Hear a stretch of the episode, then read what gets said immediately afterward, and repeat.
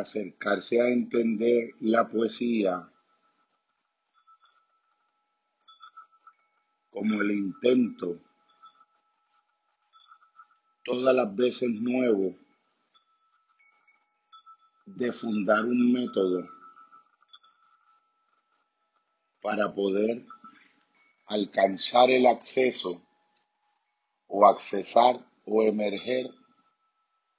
la naturaleza más íntima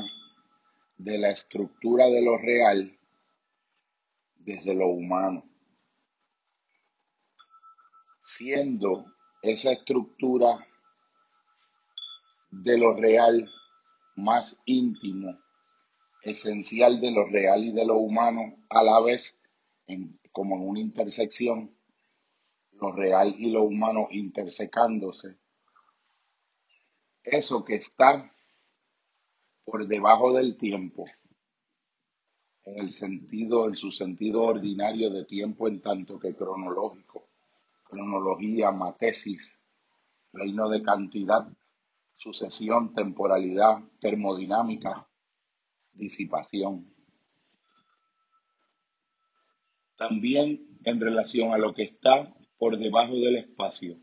o que subyace al sustrato del espacio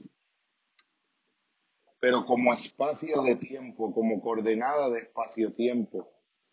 y también a lo que subyace a la causalidad. La estructura de lo real más íntimo cuando se accesa revela el fundamento del tiempo, del espacio y de la causalidad. Y la poesía analoga el camino por metonimia, por metáfora, por imagen,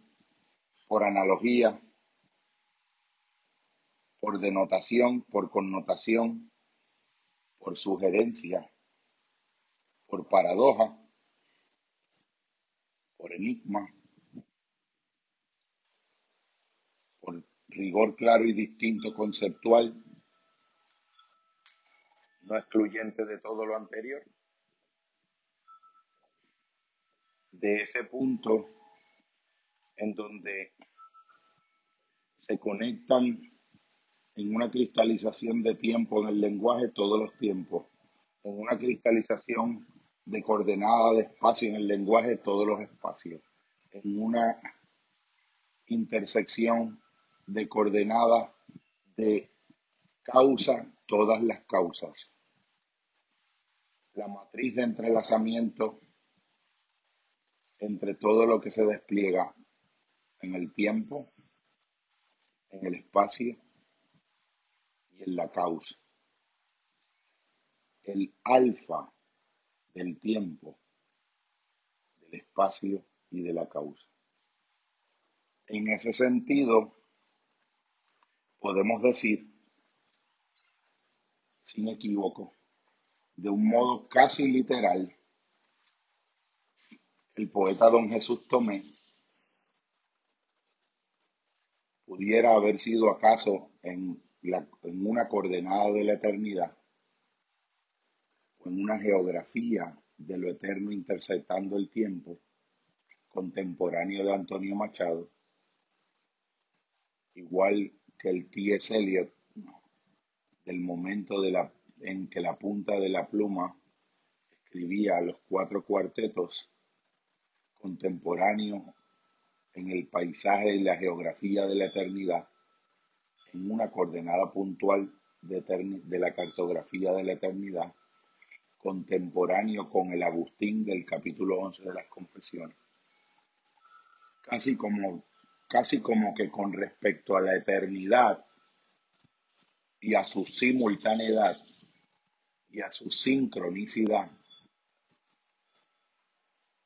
la pluma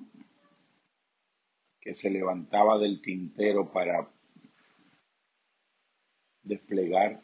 traducir, decodificar la eternidad en la hoja de papel,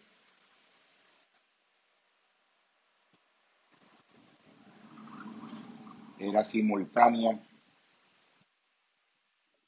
en el espacio de la eternidad, al interior íntimo donde el tiempo ya no es tiempo sucesivo, de ese momento donde la pluma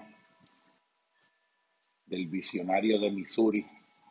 el más inglés de todos los escritores norteamericanos, T.S. Eliot,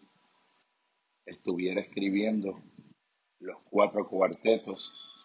la canción de amor de Alfred Prufrock o La tierra baldía. Y aún hasta el de miércoles de ceniza y los hombres de paja.